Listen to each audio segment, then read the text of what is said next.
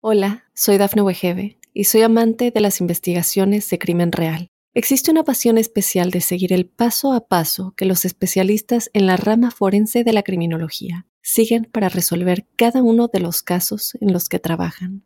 Si tú, como yo, eres una de las personas que encuentran fascinante escuchar este tipo de investigaciones, te invito a escuchar el podcast Trazos Criminales con la experta en perfilación criminal, Laura Quiñones Orquiza en tu plataforma de audio favorita.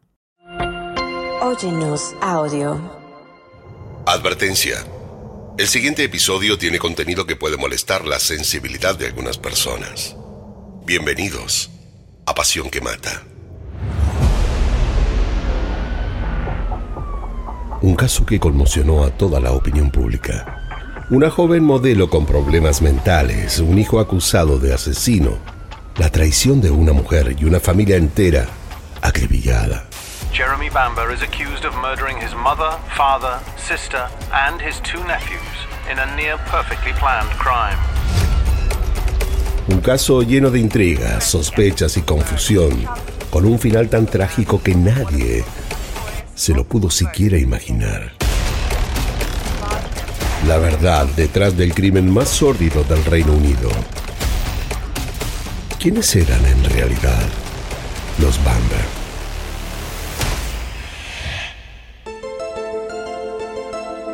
Esto es Pasión que Mata, una producción original de Oyenos Audio, en donde analizamos los asesinatos más terribles, las historias de celos, engaño, abandono y ambición que llevaron hasta la locura a sus protagonistas.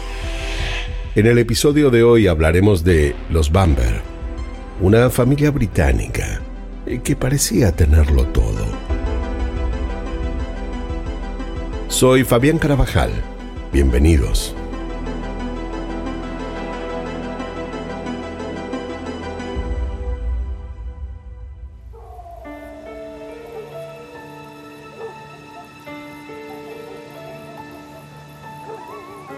La familia Bamber estaba en su casa, era la madrugada del miércoles 7 de agosto del año 1985.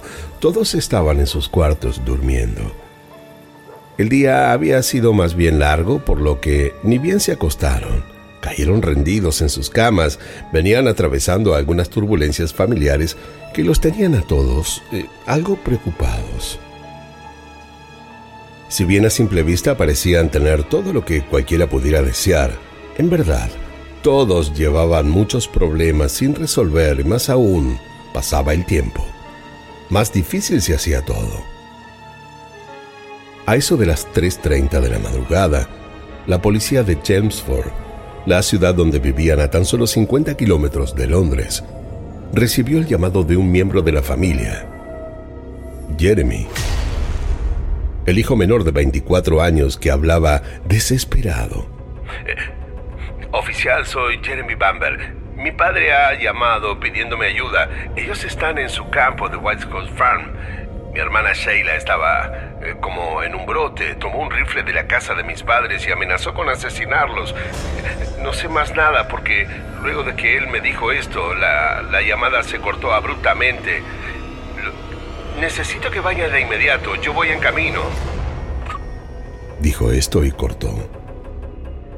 Las sirenas de los patrulleros se encendieron y fueron raudamente hasta el lugar. La familia Bamber era una de las familias más ricas de la ciudad y siempre habían sido queridos y respetados por todos, aunque puertas adentro, ellos estuvieran viviendo en el mismísimo infierno. Para cuando Jeremy llegó, la policía ya estaba en la puerta. La casa una enorme mansión de estilo victoriano estaba en el más absoluto silencio. Eh, no parecía haber nadie. Y todo estaba a oscuras. Golpearon varias veces a la puerta y como nadie les abrió ni existieron indicios de que eso ocurriese, la policía decidió entrar por la fuerza, rompiendo la puerta y la cerradura en el camino. Una vez dentro, eh, no sabían con qué se encontrarían. Primero decidieron inspeccionar la planta baja. Caminaron por el hall de entrada hasta dirigirse a la cocina. Allí, desparramado sobre el piso, muerto, estaba Neville Bamber, el padre de Jeremy, quien lo había llamado horas antes suplicándole ayuda. Encontraron sangre por todo el piso. Neville había intentado defenderse, eh, tenía moretones en algunas partes del cuerpo, pero la batalla no había sido equitativa y él tristemente culminó recibiendo ocho disparos, los que le provocaron su muerte. Varios oficiales se quedaron con Neville. Otro equipo de investigación continuó con la inspección de la vivienda. Tres oficiales fueron los que subieron a la planta alta. Allí, en el dormitorio principal, estaba la esposa de Neville, June, tirada sobre su cama con la mirada puesta en el techo, mientras gotas de sangre le caían de su rostro, provocadas por un disparo recibido justo en el medio de sus ojos. ¿Acaso habría reconocido a quien fuera su asesino? ¿En qué habría pensado antes de morir? Son cosas que jamás sabremos. Pero lo cierto es que el cuarto estaba como intacto. Nada hizo suponer que se tratara de un robo. Las muertes parecían tener que ver con algo personal.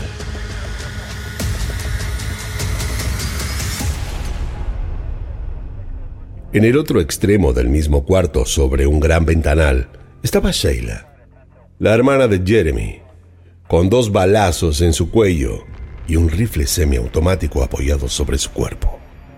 Todos los habitantes de la casa estaban muertos, y cuando creyeron haberlo visto todo, aún les quedaba lo peor. Los hijos de Sheila, de tan solo seis años de edad, dormían solitos en el cuarto de al lado al de su madre. Eh, se supone que llegaron a escuchar los gritos y los disparos, pero del susto, o vaya uno a saber, porque no se levantaron de sus camitas y aún así ambos recibieron varios disparos y tomados de sus manos murieron juntos como buenos hermanos. La policía se quedó largas horas trabajando en la mansión en busca de pruebas o pistas que los puedan llevar directo al culpable. Aunque todo indicaba que Sheila era la responsable de todo, y quien luego de asesinarlos había decidido quitarse la vida. Jeremy, el único sobreviviente de la familia, parecía no encontrar consuelo. Hasta tuvieron que asistirlo en más de una oportunidad en la ambulancia por estar casi al borde del desmayo. El pobre, en cuestión de horas, se había quedado completamente solo, sin familia. Si bien su relación con todos ellos no estaba pasando por su mejor momento, no dejaban de ser sus padres, hermana y sobrinos a los que había encontrado cruelmente asesinados. La policía debió averiguar cómo era que Sheila había salido recientemente de una internación psiquiátrica y si bien su diagnóstico había sido muy bien guardado, era el momento de que la verdad salga a la luz. Sheila quedó entonces como la responsable de esta tragedia. Los problemas mentales de ella fueron fácilmente comprobables y todo pareció encajar perfectamente con lo que Jeremy además declaró en la policía. Lamentablemente la familia Bamber había atravesado un final trágico y todos creyeron que este sería el final de la historia. Pero estaban muy equivocados.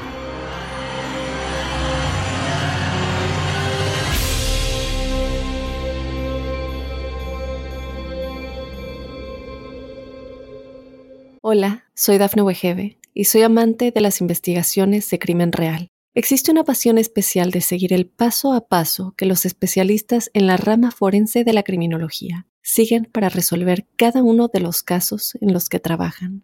Si tú, como yo, eres una de las personas que encuentran fascinante escuchar este tipo de investigaciones, te invito a escuchar el podcast Trazos Criminales con la experta en perfilación criminal, Laura Quiñones Orquiza, en tu plataforma de audio favorita.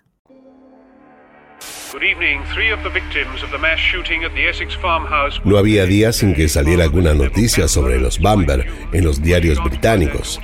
Titulares como Una modelo top masacra a toda su familia.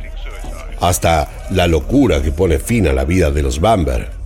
Los periodistas habían quedado pegados con esta historia y los diarios lograban venderse aún más cuando se escribía sobre los Bamber. La gente quería saber qué es lo que había sucedido con esa familia bella y rica. Por su parte, reporteros no dejaban nada por investigar y lo que no sabían lo inventaban. Desde que Sheila tomaba antipsicóticos o cocaína hasta que tenían deudas millonarias y se acostaba con hombres mayores a cambio de dinero. Sin embargo, lo único que querían era vender y poco o nada sabían en realidad de la vida de los Bamber. La historia familiar de los Bamber era larga y repleta de secretos que con el tiempo salieron a la luz. Jeremy y Sheila fueron hermanos casi por casualidad. Una decisión casi del destino, ya que ambos fueron unidos con el mismo apellido al ser adoptados por Neville, y June Bamber. Ellos soñaron toda su vida con poder tener hijos, y al no lograrlo, decidieron ir por la adopción. Así es como aparecen Sheila y Jeremy en sus vidas. Sheila fue la primera en llegar con solo tres meses, una bebé hermosa y regordeta eh, que se la pasaba llorando. Aprendió rápido a caminar y fue la consentida y regalona de los padres hasta que cuatro años más tarde los Bamber, lograron la adopción de Jeremy. Jeremy llegó con tan solo seis meses. Su madre biológica lo había tenido que dar en adopción porque era producto de una relación con un hombre casado y sus padres la obligaron a que se deshaga del niño, aunque ella hubiera preferido quedárselo. Los Bamber estaban felices de poder agrandar la familia y de que Sheila tuviera un hermanito. La diferencia de edad no fue un impedimento para que ellos se lleven a la perfección. Sheila, al ser la mayor, jugaba con Jeremy casi tanto o más de cómo solía cuidarlo. A ambos eh, les sobraba amor, contención, y si bien podían haber terminado en un orfanato esperando toda su vida a que alguien los adopte, la suerte jugó a su favor y los hizo parte de la familia Bamber. A Jude, eh, la infancia de ambos no le trajo mayormente problemas, pero en la adolescencia las cosas se pusieron algo más difíciles. June y Neville no escatimaron en demostraciones de afecto para con sus dos hijos, pero la educación y el porvenir de ellos también les preocupaba, tanto que pagaron para que ambos asistan a los mejores colegios y en esto intentaron ser sumamente estrictos. Para June, lo único que les garantizaría un futuro a sus hijos sería una educación de excelencia y en eso insistió hasta que no pudo más. Lo cierto fue que a Jeremy y a Sheila no les gustaba estudiar. Como en ese entonces los niños de la clase alta solían quedar pupilos, June pensó que esa sería una buena idea para encauzar la desobediencia de Jeremy y el adolescente fue enviado como pupilo a Gresham School de Norfolk. Pero al igual que Sheila, no estaba interesado en los estudios y ser pupilo no hizo que las cosas mejoren. Neville y June Sentían que fracasaban una y otra vez. Ya no sabían qué más hacer. No estudiaban, no hacían caso. Y lo que era aún peor es que no hacían ni el más mínimo esfuerzo, como si lo que sus padres les dijeran les importaba poco y nada. Por su parte, Sheila ya no era lo que había sido de niña. Había cambiado radicalmente su actitud. Tenía actitudes de rebeldía casi extremas. Desobedecía las órdenes de sus padres todo el tiempo. Nada de lo que ellos le decían parecía caerle en gracia y así fue como la convivencia con ella se volvió más y más y más difícil. Portazos, gritos, llanto y escenas de capricho casi insoportables. Sus notas en el colegio eran pésimas. Le iba mal en casi todas las materias y cuanto problema había en la escuela, ella siempre estaba involucrada. Así consiguió rápidamente que la expulsaran de dos colegios. No solo no estudiaba, sino que no le interesaba en lo más mínimo cumplir con sus obligaciones. June se encerraba en su cuarto a llorar. Temía por el futuro de su hija, pero como Sheila era tan pero tan bonita, June obtuvo consuelo con ello, pensando en que su niña podría dedicarse al modelaje o a la publicidad. De alguna manera, esa idea le permitió relajarse un poco y dejó de estar tan encima de Sheila y volcó su atención en Jeremy, que por fin había logrado finalizar el colegio.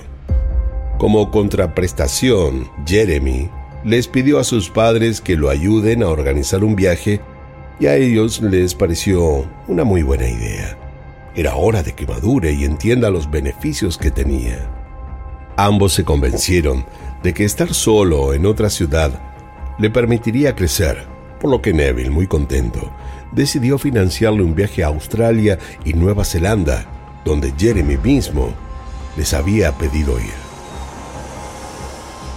Mientras Jeremy viajaba para lograr cierta independencia, a Sheila pareció gustarle mucho la idea de su madre y para no estar sin hacer nada, siguió sus consejos. Fue entonces que, muy decidida, comenzó a trabajar en una agencia de modelos muy reconocida, comenzando así una carrera que parecía ser sumamente prometedora. Al poco tiempo conoció a Colin Cather, un joven excéntrico y escultor que cayó nubilado a sus encantos y sin que nadie pudiera decir nada, se casaron. Por fin Sheila parecía estar encaminada. Pero para Neville y June, la paternidad les había llegado con cientos de tropiezos y lejos de lo que pensaban, debían nuevamente ocuparse de Jeremy. El viaje no le había ayudado en nada. Se había rodeado de las peores compañías y como si esto fuera poco, el joven millonario que lo tenía todo, se había dedicado a robar junto a sus nuevos amigos. Cuando se enteraron, Neville y June quedaron devastados. Eh, ¿Cómo podía ser que todo les saliera mal? ¿En qué se estaban equivocando? No podían creer que algo así les estuviera ocurriendo a ellos, que le habían inculcado los mejores valores. Además, llevaba iniciadas varias causas por robo a mano armada. Claramente Jeremy necesitaba ayuda y aunque ellos quisieron brindársela, él se seguía negando. Se había convertido en un joven arrogante y caprichoso. De sus padres lo rechazaba todo. Eh, no quería nada de ellos y lo único que buscaba era alejarse. Así fue como consiguió trabajo de mozo en un bar nocturno, pero se cansó al poco tiempo de la carga horaria como del mal sueldo que recibía y decidió renunciar. Sin plata y sin trabajo, regresó en busca de ayuda a la casa de sus padres y luego de muchas discusiones, Neville le propuso trabajar en el campo familiar.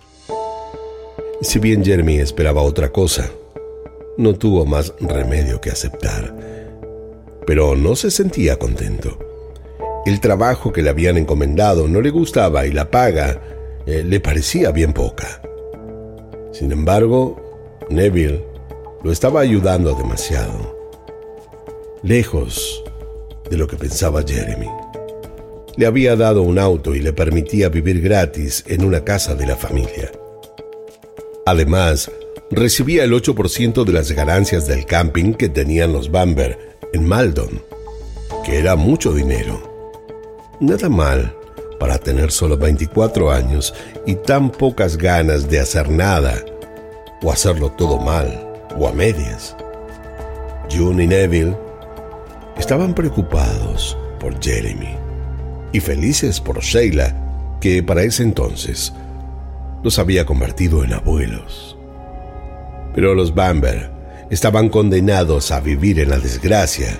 Sheila comenzó a hablarle mal a todos, se enojaba sin motivos, hacía escenas de celos, rompía cosas y con el tiempo llegó a tener alucinaciones, escuchar voces y hasta creer que sus hijos querían asesinarla. Evidentemente sus problemas en la adolescencia eran el síntoma de otra cosa a la que nadie pareció prestarle debida atención. June no sabía qué hacer. Estaba muy preocupada. Colin, el esposo de Sheila, de estar sumamente enamorado, pasó a tenerle miedo y esto lo llevó a tomar cartas en el asunto. Consultó con varios especialistas, pero ninguno de los diagnósticos le resultaron certeros, por lo que, ya agotado, decidió consultar con un famoso psiquiatra, casi el más reconocido de Londres. Luego de varias sesiones a sola con Sheila, lo citó un martes por la tarde a su consultorio. Cuando Colin llegó, la secretaria del doctor lo hizo pasar. En la sala de espera estaba solo. Las ventanas estaban abiertas y una circulación agradable de viento hizo su espera más acogedora. En alguna casa, alguien parecía estar escuchando una vieja canción de los Beatles que Colin se animó a tararear para sus adentros. Pasados unos 20 minutos, el especialista abrió la puerta y lo hizo pasar. Ni bien ingresó, le pidió que tomara asiento. Al hacerlo, el médico comenzó a caminar de un lado a otro de su escritorio. Eh, tenía la cara seria y sin mucho rodeo fue al grano y le dijo, Sé que no es fácil lo que tengo que decirle, pero deberá ser fuerte y afrontar la situación con suma realidad. Sheila sufre de esquizofrenia paranoide. Eh, como supondrá, es algo que debemos atender cuanto antes. En realidad hizo bien en traerla a mi consulta. Colin no dijo nada. Tampoco hizo preguntas. En silencio intentó procesarlo como pudo. Pero le fue tan difícil de asimilar y Sheila estaba tan alterada que al poco tiempo él decidió dar por terminado su matrimonio y quedarse con la custodia de sus hijos mientras Sheila volvió contenta a vivir a la casa de sus padres. Shun no podía creer lo que estaba viviendo. Era como vivir en una permanente pesadilla. Eh, nada funcionaba con normalidad y lo peor estaba aún por llegar.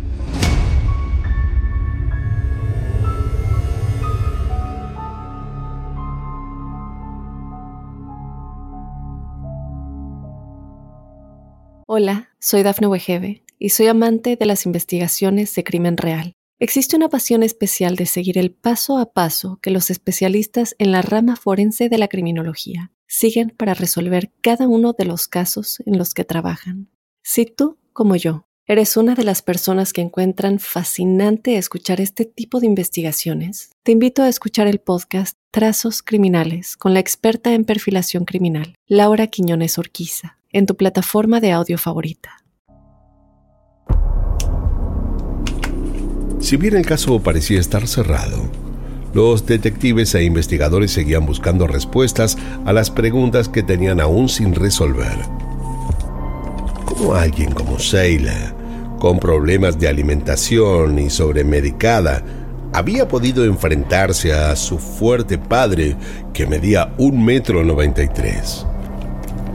¿Cómo era posible que ella misma hubiese logrado darse dos disparos a esa altura del cuello?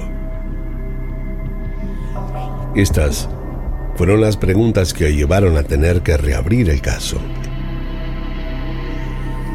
Nuevamente familiares, amigos y vecinos fueron citados a declarar y así descubrieron que la relación de Jeremy con Neville no era buena. Tampoco la relación que tenía con su madre, June. Jeremy peleaba con ellos todo el tiempo y llegó a ser tan hostil y violento que Neville le confesó a su secretaria que le tenía miedo. Pensaba que su hijo era capaz de cualquier cosa. Bárbara, su secretaria, tomó los dichos de su jefe con pinzas, hasta que le tocó vivir en carne propia las maldades de Jeremy. Como ella en varias oportunidades había recibido la orden de Neville de no pasarle la comunicación de su hijo, decidió que debía amedrentarla, y el castigo que eligió fue colocarle una valija repleta de ratas vivas en su automóvil.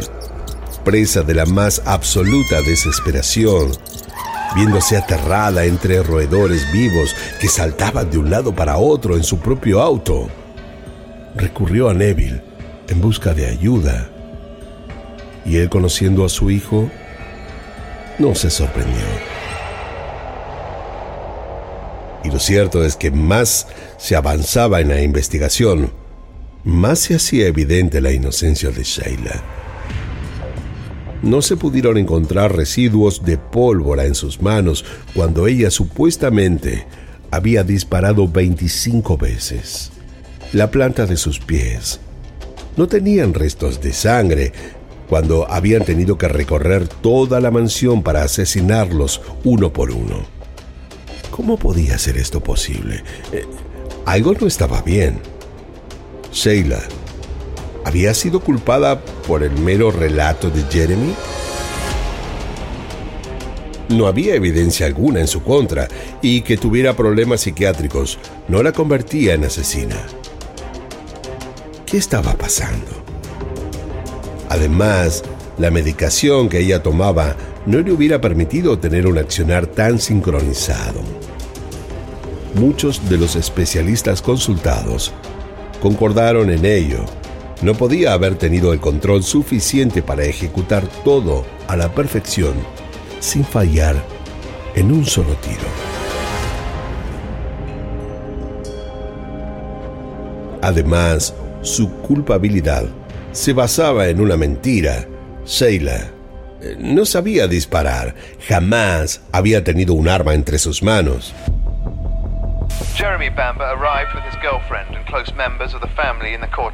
Al entierro al que asistieron amigos, familiares, vecinos y personas importantes de la ciudad, Jeremy fue acompañado de su novia Julie Magford. Eh, se lo pasó haciendo chistes sexuales, riéndose fuerte a carcajadas y no mostrando el más mínimo sentimiento de tristeza por lo que estaba ocurriendo frente a sus narices en el único instante que tuvo una actitud diferente. Fue cuando aparecieron las cámaras de televisión. Sabiendo que estaba siendo filmado, eh, simuló una tristeza que no sentía, pero que todos querían ver, y lloró frente a las cámaras todo lo que pudo. A él la muerte de su familia parecía no haberlo afectado y siguió con su vida como si nada organizó un viaje a Holanda y otro a Saint-Tropez con su grupo de amigos. Salió a cenar y fue a cuanta fiesta lo invitaran. A los dos meses, comenzó a vender algunas de las antigüedades familiares, las joyas de su madre y unos cuadros de la colección familiar. Eh, quería deshacerse de todo cuanto antes.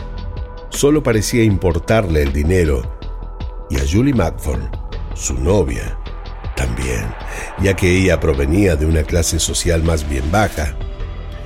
Él era buen mozo, amigable, millonario y educado.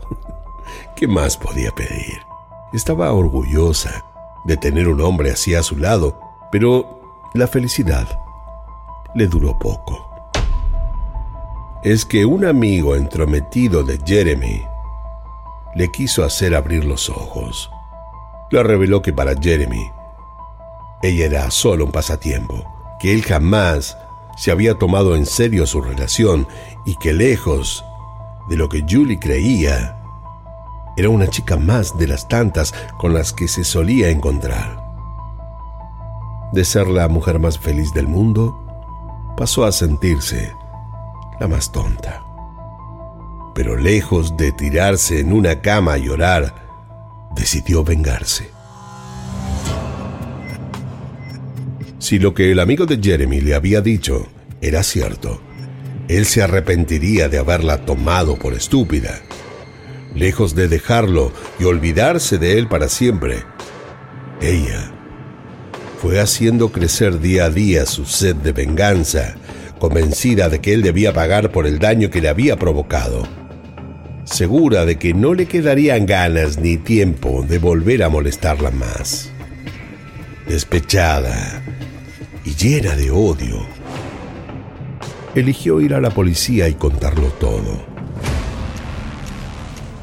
Julie confesó que Jeremy hacía más de 18 meses venía organizando el asesinato de su familia y hasta les mostró el camino por el cual había ingresado y salido de la mansión sin ser visto por nadie. Julie no parecía mentir. No mostró miedo o resquemor alguno y siguió con su vida tal y como la había llevado hasta entonces. Fue a denunciarlo sin que él lo supiera y continuó siendo su novia como si nada. Simuló quererlo y hasta se siguió peleando por las mismas cosas mientras Jeremy, iluso o distraído, no se dio cuenta de nada. Bamber, who's a 24-year-old farmer, was given a police escort from the court to be collected by friends at a nearby police station. Finalmente, la policía fue a arrestar a Jeremy y él desde un principio negó ser el responsable de los crímenes que se le acusaban. Durante el juicio, se siguió declarando inocente y al año de haber transcurrido todo el proceso judicial, Jeremy Bamber was found guilty of family annihilation on the 28th of October. El 28 de octubre de 1986, Jeremy fue encontrado culpable y sentenciado a cadena perpetua. Jeremy Bamber stood absolutely impassive in the dock as the foreman of the jury replied guilty five times. Para la fiscalía, aquella noche Jeremy fue hasta la casa de sus padres sabía que iba. Lo había pensado todo. Primero desconectó el teléfono para que no pudieran pedir ayuda. Luego, en la sala, se cambió y se puso un traje de neopren para no mancharse la ropa con sangre. Al ver que todos dormían, decidió ir primero hasta el cuarto donde dormían sus sobrinos. Los observó un rato Sintió pena, pero sabía que no tenía otra opción. Colocó el silenciador y les disparó. Una vez que los niños estaban muertos, continuó por el pasillo hacia el cuarto de sus padres. Esa casa estaba repleta de recuerdos, pero intentó no prestarle atención a nada. Abrió la puerta y casi sin entrar, le disparó a su madre y luego a su padre, logrando herirlo. Pero enseguida se dio cuenta que se había quedado sin balas, por lo que bajó rápido en busca de más. Fue en ese momento que Neville, muy mal herido, aprovechó para intentar bajar y buscar su arma e intentar sin éxito defenderse. Cuando estaba ya en la cocina, Jeremy vio a su padre arrastrándose y sin que él lo viera, le pegó un culatazo por la espalda que lo dejó tirado en el piso, casi muerto. Una vez que lo tuvo enfrente, desplomado, cargó su rifle Anshut 525 semiautomático calibre 22 y le disparó cuatro veces en la cara. En el piso de arriba, Sheila se había despertado con el ruido de los disparos. Fue corriendo de forma instintiva a ver cómo estaban sus padres y al entrar se encontró con June herida. Quiso ayudarla, pero inmediatamente apareció Jeremy y sin decir nada, le disparó a su madre en la cara. Sheila se quedó tiesa. Eh, no se movió, apenas pestañeó mientras Jeremy pensaba detenidamente en cómo deshacerse de ella para hacerla ver como la asesina. Sheila le imploró que no la mate, pero sus ruegos no fueron escuchados. El primer balazo le atravesó el cuello, pero no la mató. Entonces tuvo que volver a disparar y recién la asesinó. Una vez muertos todos, Jeremy volvió y les disparó nuevamente. Él quería que pareciera el ataque de alguien loco y para eso fue que les dio un total de 25 balazos. Según la fiscalía, así habían sucedido los hechos. Desde la prisión y con casi más de 58 años, Jeremy continúa insistiendo en su inocencia. Colin Caffell el ex marido de Sheila, aún vive atormentado por lo sucedido y si bien pudo rehacer su vida y volver a tener hijos, las acusaciones hechas sobre Sheila no le permitieron tener paz por mucho tiempo.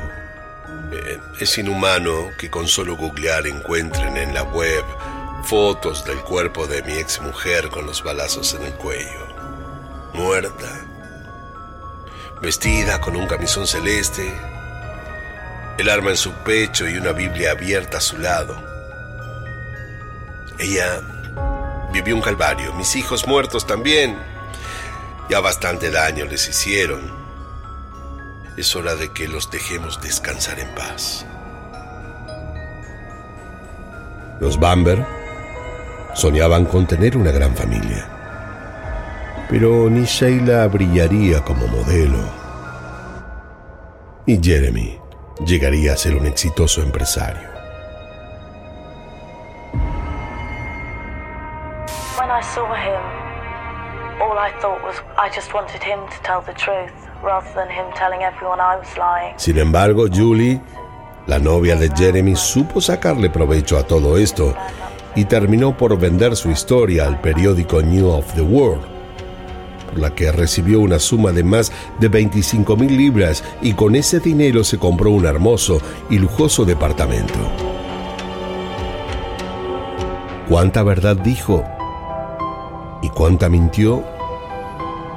Solo ella y Jeremy lo saben.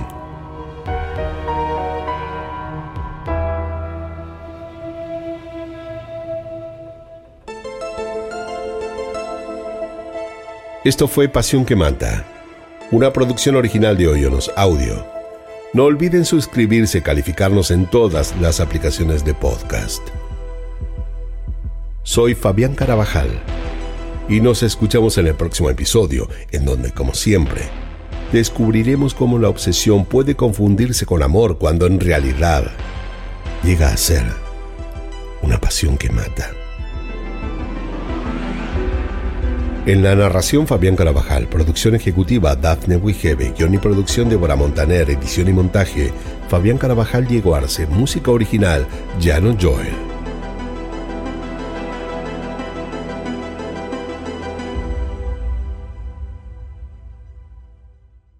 Hola, soy Dafne Wegebe y soy amante de las investigaciones de crimen real. Existe una pasión especial de seguir el paso a paso que los especialistas en la rama forense de la criminología siguen para resolver cada uno de los casos en los que trabajan.